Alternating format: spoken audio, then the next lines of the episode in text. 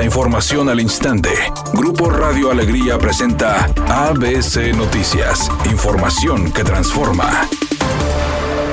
En Nuevo León no será obligatorio el uso de cubrebocas en espacios al aire libre, así lo informó el gobernador Samuel García, quien anunció que ante los buenos números en las cifras diarias de casos COVID y la reducción constante de hospitalizaciones, el uso de cubrebocas no será obligatorio. Por eso, a partir de la declaratoria del semáforo verde, le quiero decir a todo Nuevo León que a partir del próximo domingo ya no será obligatorio el uso de cubrebocas en espacios abiertos.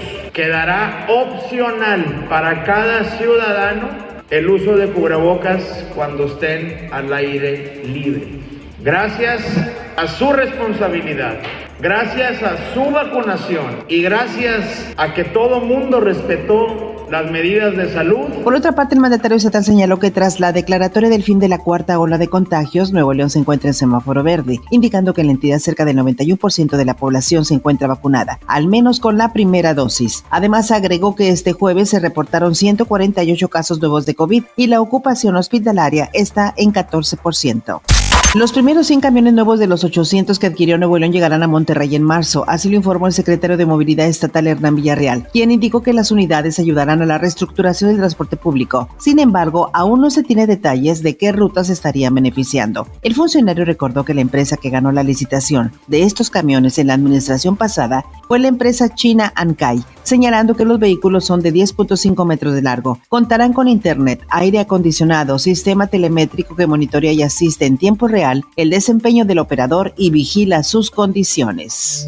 El secretario de Relaciones Exteriores, Marcelo Ebrard, informó que este viernes parte hacia Rumania el segundo vuelo de la Fuerza Aérea Mexicana para repatriar a mexicanos evacuados de Ucrania. Dijo que la aeronave lleva una tonelada y media de colchonetas y medicinas para los refugiados ucranianos. El canciller Marcelo Ebrard agradeció a la Secretaría de la Defensa Nacional y a la Fuerza Aérea Mexicana por su apoyo para el rescate de las familias mexicanas que huyen del conflicto bélico.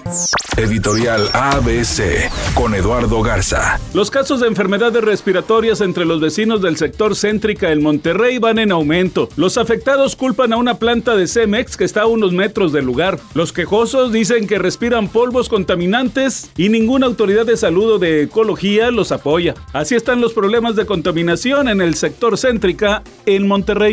ABC Deportes informa, siguen los movimientos en la NFL. Ahora fue el mariscal de campo Carson Wentz. Deja al equipo de los Potros de Indianápolis y se mueve para el equipo de los comandantes de Washington. Será su nueva casa. Y la pregunta es: ¿quién llegará a los Potros de Indianápolis? Ya que ellos se quedan con un mariscal de campo joven como Sam Ellinger, que no tiene experiencia de ningún solo partido hasta el momento en la NFL.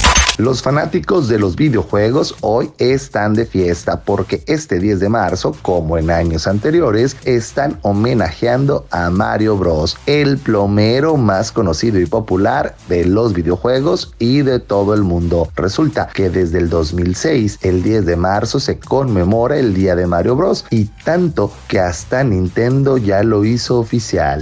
Es un día con cielo despejado. Se espera una temperatura máxima de 26 grados, una mínima de 18. Para mañana viernes se pronostica un día con cielo despejado. Una temperatura máxima de 34 grados, una mínima de 12. La actual en el centro de Monterrey, 21 grados. ABC Noticias. Información que transforma.